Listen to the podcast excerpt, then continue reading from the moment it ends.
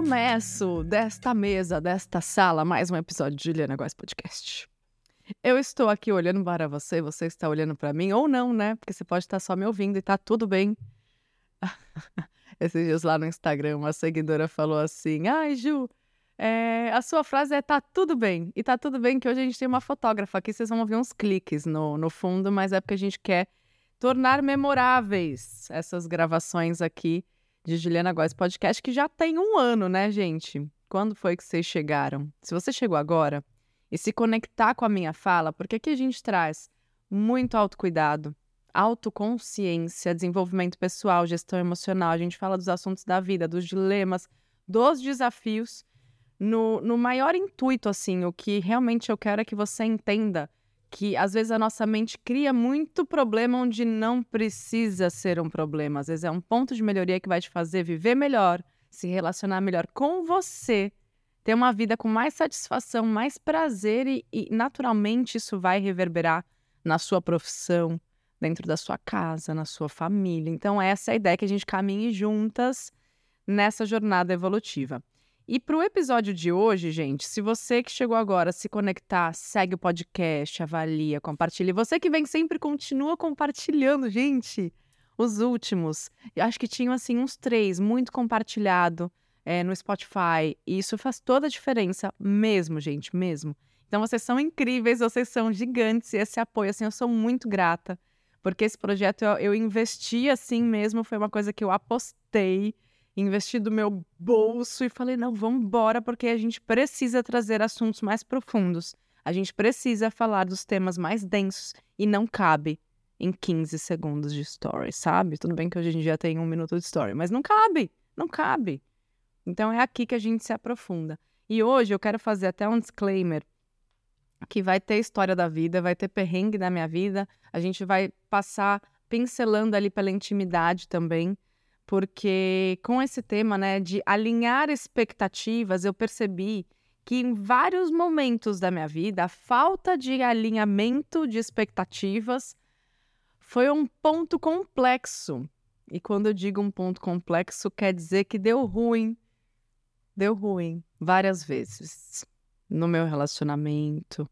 Na época em que eu, eu morava em São Paulo, trabalhava como modelo, é, e às vezes até na amizade.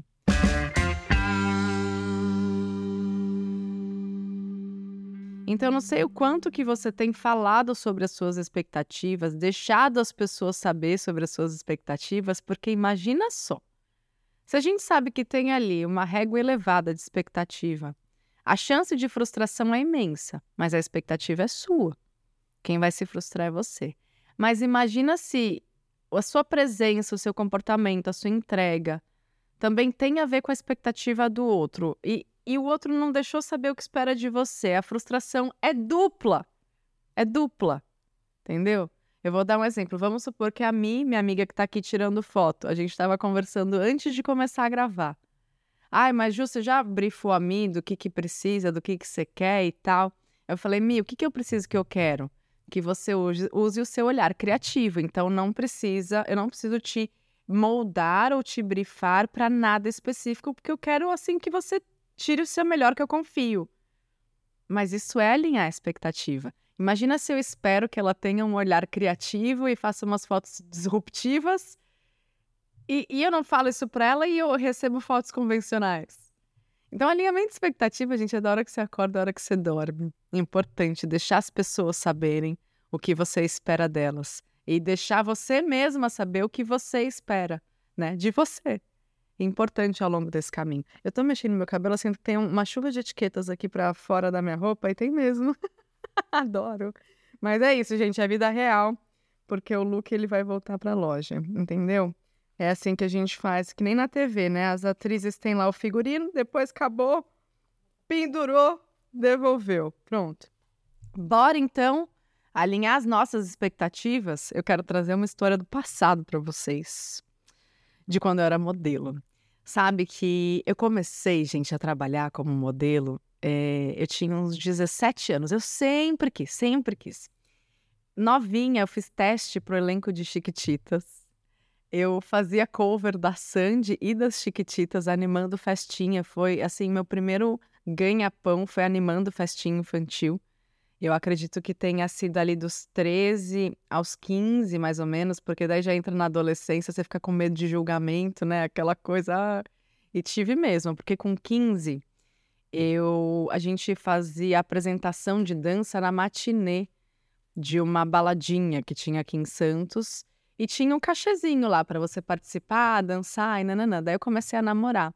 E na época eu sofria assim um pouquinho de preconceito por isso, sabe? Eu sentia que quando eu falava que ah, domingo vai ter almoço de família, tal, não sei o que lá, ah, não é porque eu vou dançar. Aí eu recebia uns olhares assim. Nunca recebi palavras, nem críticas, nem enfim. Mas eu recebi olhares. E era muito triste isso, porque na verdade nunca foi um problema para mim. Eu achava o máximo eu tão novinha poder trabalhar e ganhar meu dinheiro e, e não depender só da minha mãe. Que, caraca, ela trabalhava, sei lá, 12 horas por dia e às vezes mais para poder me dar uma vida boa, para eu poder estudar na escola que eu estudava e, e fazer as coisas, patinar, que era um esporte caro. Então eu sempre tive isso, sabe, de prosperar financeiramente para não depender só da minha mãe, para não ver a minha mãe passar uma vida inteira trabalhando como uma louca e se privando de tudo que ela sempre gostou para eu poder fazer as minhas coisas. Então isso sempre foi uma convicção para mim, independência, liberdade financeira, né, que é algo que estamos trabalhando até hoje. Mas enfim, desde novinho, então trabalhava fazendo essas coisas e muitas pessoas tinham preconceito, né, e, e julgavam. Só que quando eu me tornei adolescente, eu comecei a amolecer diante do julgamento do outro. Então, quando olhavam torto para mim, ah, ela dança em festa. Eu comecei a achar que era errado. Eu comecei a achar que era ruim. E daí eu fui parando de fazer essas coisas, né? E, e, isso é muito triste, assim. Talvez se eu tivesse tido maturidade, falado nessa mesa do almoço de domingo. É, gente, sabe por quê? falado sobre o meu porquê, eu não teria alinhado essas expectativas, eles não iam ter mais o que dizer. Se eu falasse que no fundo, no fundo, eu fazia aquilo pelo meu futuro, pelo futuro da minha mãe, porque eu vi o tanto que ela batalhou, o tanto que ela não mediu esforços para trabalhar, e eu também estou do meu jeito, trabalhando como eu posso hoje. Mas eu ficava acuada, e eu amolecia, e eu encolhia, eu, eu perdi o meu brilho. Perdi o meu brilho. Ainda mais quando eu sentia que era um ambiente dominante, porque era uma família que, que assim, tinha uma outra posição social, uma outra condição. Então, às vezes, eu acho que, que eu, eu já me sentia diminuída, né? E nessas nuances, eu ia sentindo cada vez mais isso nos olhares, em algumas falas, em algumas perguntas. E, e isso foi muito tóxico, assim, para mim naquela época. E, e eu confesso que eu nunca levei para ninguém, nunca levei nem para minha mãe isso. Ou seja, eu guardei. Não aliei expectativas e não soube dizer o meu porquê ali. E daí mais tarde, né, depois de, dessa coisa toda, tentando, né, ah, é TV, é foto, é passarela, eu consegui começar a trabalhar como modelo porque eu participei de um, um, concurso de beleza, meu Deus do céu, né? Concurso de beleza. Eu participei de dois aqui em Santos, chamava Garota T, que a T da Tribuna, que é o maior veículo de comunicação da região, tinha uma revista e aí você saía na capa da revista, você ganhava prêmio e dinheiro, você ganhava um ano de salão. Caraca, tipo, pra mim, não era nem a capa da revista, era ganhar um ano de salão. E daí você ganhava um ano de salão, você ganhava uma viagem. Tipo, era incrível, era um sonho o negócio. Daí da primeira vez eu me inscrevi, fiquei em terceiro lugar, daí eu ganhei um ano de salão, tipo, uma cota um pouquinho menor do que a vencedora. Não ganhei viagem e não ganhei prêmio em dinheiro, mas me abriu muitas portas para começar a trabalhar como modelo numa agência aqui de Santos. E daí, no ano seguinte, eu lembro que a fotógrafa que fez o meu book, né, as fotos profissionais para mandar para inscrição, ela me inscreveu sem eu saber. Aí eu falei, meu Deus do céu, eu fiquei em terceiro lugar. Tipo, eu não quero ser dessas pessoas que ficam insistindo numa coisa. Ela me inscreveu, eu falei, não, também agora saiu meu nome. Entre as 50 selecionadas e depois entre as 20 eu não vou, agora desisti, né? Daí eu fui. Fiz todo o Paranauê de novo, porque daí você ia com as, as, as, finalistas, as 15 ou 20 finalistas, fazia uma viagem para uma ilha, tirava foto de biquíni, aquela coisa, e ficava saindo no jornal, ai, quem será que vai ganhar? E era um mega evento, era tipo uma festa incrível, lotava a Mitos, que era tipo a balada mais legal de Santos, lotava a Mitos para descobrir quem era a garota T. E daí, meu, lá fui eu de novo, biquininho, vestidinho, chapéu. Nossa, aí o figurino, gente, era um vestido florido. E aí tinha que usar um chapéu de palha desses de resort, meu Deus. Mas enfim, fui. E eu gostava, sabe? Só que eu não queria ficar pare... Pare... dando a impressão de que eu tava insistindo, que eu não me conformava em ter ficado em terceiro lugar, essas coisas. Daí o que, que aconteceu? Em que lugar eu fiquei? Em terceiro lugar de em terceiro lugar de novo. Eu falo, não, tá ótimo, mas foi, foi bom porque dali saíram oportunidades de ir para São Paulo trabalhar como modelo. E eu já tinha ali os 17 anos, quase 18 e tudo mais. E São Paulo é outro mercado, é outra coisa. E eu via só o glamour, daí eu fui, beleza. Gente, tinha dia que era teste. Os, as, os, as produtoras, elas não ficam nos bairros centrais. Geralmente eles pegam um estúdio pequeno, fazem um teste, né? Você é chamada para um teste, vai lá, faz o teste. Mas os trabalhos mesmo, as gravações ou testes maiores aconteciam em produtoras grandes, que são em áreas afastadas. Então, assim, tipo, três baldeações. Aí tinha dia que era trem, metrô, ônibus, aquela coisa toda que tem muita gente que faz todo dia. Mas para mim era novo, eu morava em Santos. No máximo era, tipo, entrar no ônibus e descer do ônibus e, tipo, não tinha muito mais que isso.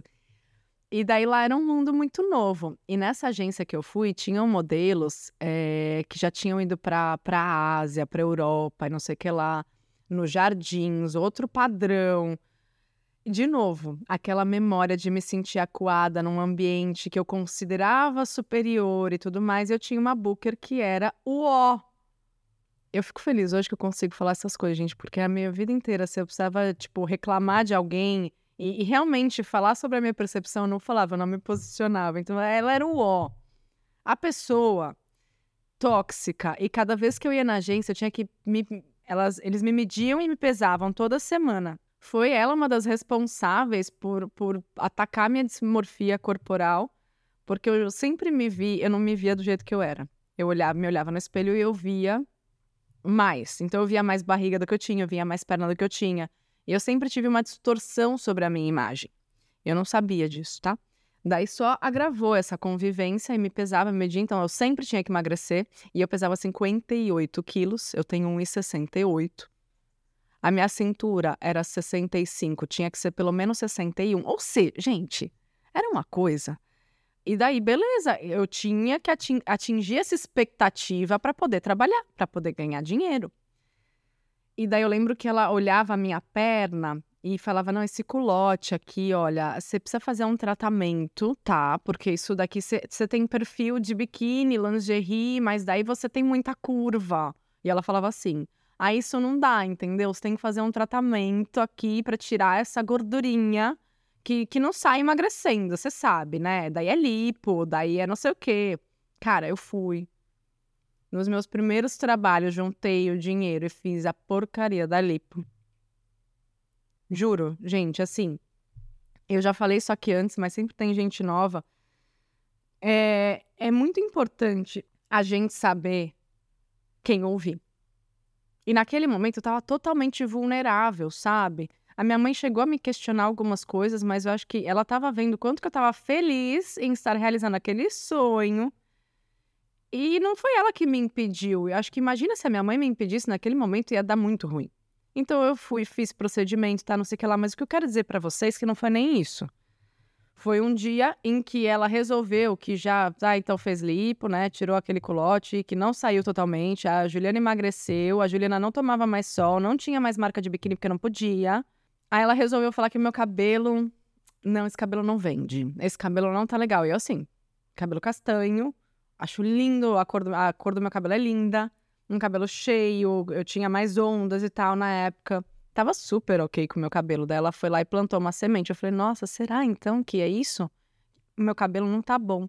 Ó, mas é o seguinte, a gente tem uma parceria com um salão aqui top, top, top, aqui perto, dá pra ir andando, tá? Nos Estados Unidos.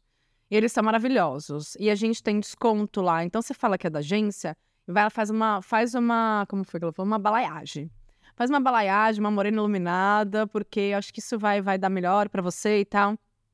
Beleza, ó quantas expectativas, né? E as minhas de depois disso tudo, de trabalhar mais, né, de dar mais certo. Aí eu fui, gente. Eu fui, falei exatamente o que ela mandou eu falar. E fiquei feliz por ir num salão tão legal. Era um negócio novo para mim, que apesar de eu ter ganhado um ano de salão naquela época, era um salão muito incrível aqui em Santos. Era novo, pô, era em São Paulo. Era um negócio, tipo, uma dimensão que eu não conhecia. E eu, uau, que demais ter acesso a isso e ter desconto e tal. Aí eu lembro que o desconto da agência era alguma coisa em torno de 30%, que ela falou. E eu, ah, tá bom, sentei. Aí fez o, a cor, fez tratamento, hidratação, escovou e cortou. Sabe quanto foi a conta? Com 30%? Eu não perguntei, né, quanto era? 800 reais. Eu não tinha 800 reais. A minha mãe não tinha 800 reais pra isso. Gente, vocês não têm noção. Assim, eu, a minha, eu gelei, a minha perna tremeu. Eu falei, cara, como eu vou pagar isso? Aí eu perguntei, ah, já tá os 30% da agência? Já, já tá. Gente, assim, abriu o chão. Eu sei que tem problemas maiores que isso na vida, mas naquele momento meu chão abriu. E eu falei, meu, não sei o que eu vou fazer. Daí eu liguei para essa booker, que teoricamente é a pessoa que cuida de você na agência, né? E eu falei, fulana, então, é, é que deu 800 reais, eu não imaginava, assim, que fosse esse valor todo. Eu não tenho condição de pagar. Ela, ai, sério? É, mas é que é isso mesmo. E, e, e, e assim, você vai precisar pagar, porque a gente não tem aqui nenhum tipo de adiantamento e tal. Cara, eu não sei o que, que eu fiz. Eu provavelmente, assim, Devo ter pedido para parcelar no cartão, mas era uma coisa que, meu, era muito, muito, muito dinheiro para mim naquele momento. E daí isso me ensinou uma coisa que eu trago para vocês. Tipo, foi um salão, foi uma conta de 800 reais, mas você podia ter alinhado expectativa, chegado lá e falado: Ó, oh, eu vim aqui fazer isso, isso e isso. Quanto vai custar? Como vai ser? Porque daí, se eu soubesse, eu tinha falado: Meu, esquece. Aí eu teria eu imagino que na época eu teria vindo para Santos, no salão do bairro, como eu sempre fiz, que eu não tinha mais um ano de salão, né, naquele outro. Eu teria vindo para Santos, para o salão do bairro, que era o que eu podia pagar, e sempre deu certo. E eu teria feito para atender a expectativa do raio da agência da mulher que implicou comigo do primeiro ao último dia. Mas eu não fiz. Eu não alinhei a expectativa, eu não perguntei quanto era, eu me lasquei.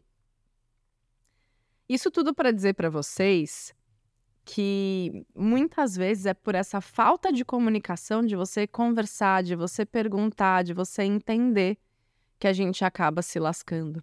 E isso para o relacionamento, gente, é. Sabe aquela história do casal que casa? E aí, de repente, do... descobre que, que o cara não quer ter filho? E o sonho da mulher é ter filho? Sabe? É nesse nível, gente. Como o Krika, antes da gente casar, ele falou: meu sonho é adotar. Eu falei: não é o meu sonho ainda. Entende? Como a gente se, se encontra nesse lugar?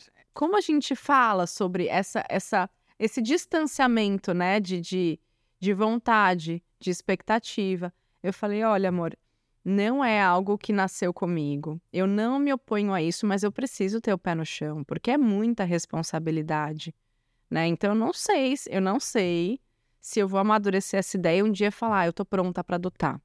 Eu não sei. Tudo bem por você. Se a gente passar uma vida inteira juntos e não chegar esse dia de eu falar, eu, eu, eu vou adotar, como fica esse sonho para você? Isso é alinhar expectativa. E na intimidade também, gente. Porque às vezes você passa uma vida com o outro e você tem as suas vontades, os seus desejos, as suas fantasias, e você nunca alinhou essa expectativa, você passa uma vida frustrada.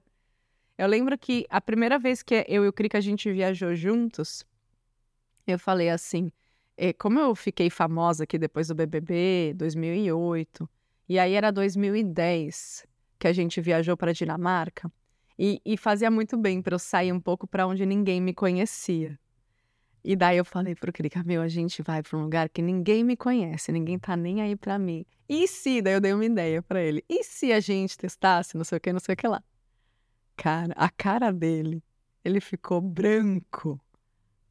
Ele, como assim? Eu não, porque daí eu acho que isso, isso seria legal, a gente poderia testar e tal, não sei o que lá. Ele ficou pálido. Só que pensa, porque lá todo mundo conhece ele. Então é, é tipo a mesma situação, né, numa proporção diferente. Ele falou: "É, não, eu acho que para ir eu não tô pronto para ir ainda". E foi uma das vezes que esse eu fui com uma ideia que eu achei que fosse muito normal, não era nada demais, tá, gente? Não, eu tô dando aqui ideia para vocês ficarem pensando, mas não era nada assim demais, nada revolucionário.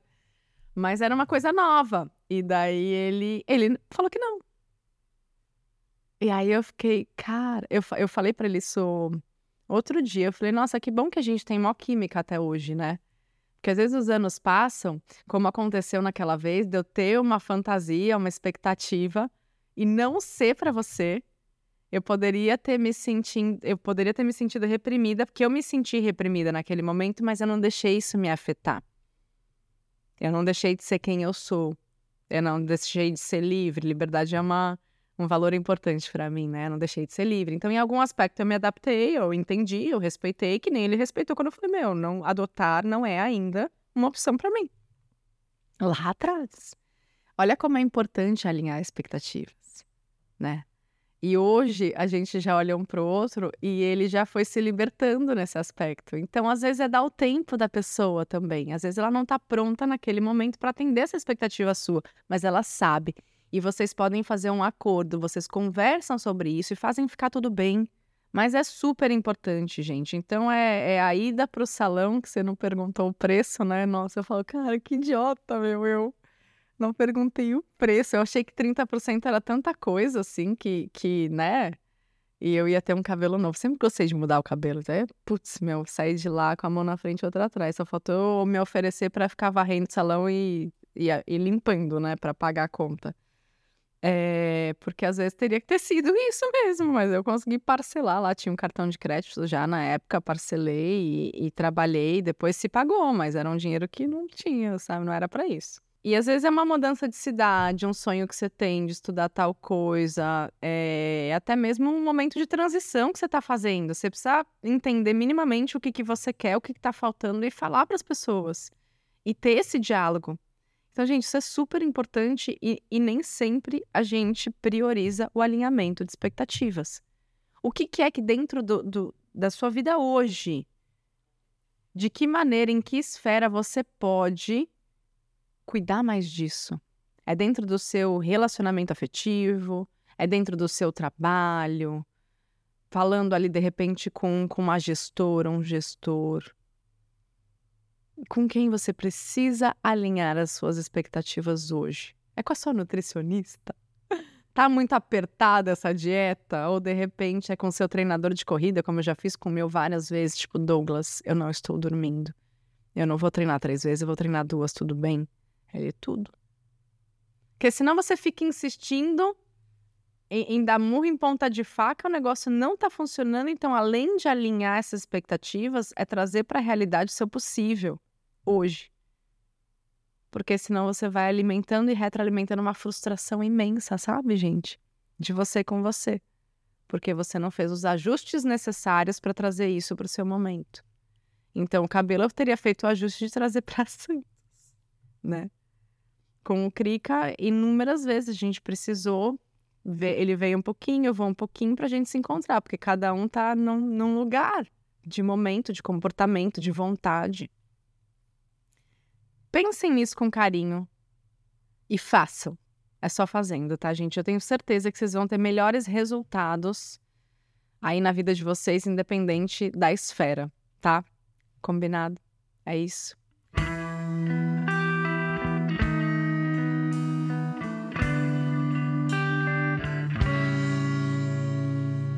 Então a gente se vê. Ah, gente, eu ia falar para vocês uma coisa e eu esqueci de falar no começo. Então eu vou deixar um QR Code na tela. Sabe por quê? Se você está precisando cuidar com carinho aí de destravar questões importantes na sua mente, nas suas emoções e na sua vibração, que tem a ver com o que a gente está falando. Às vezes você está atraindo para sua vida uma booker que nem eu que eu tive, que só se põe, que só me põe para baixo, porque eu me colocava muito para baixo.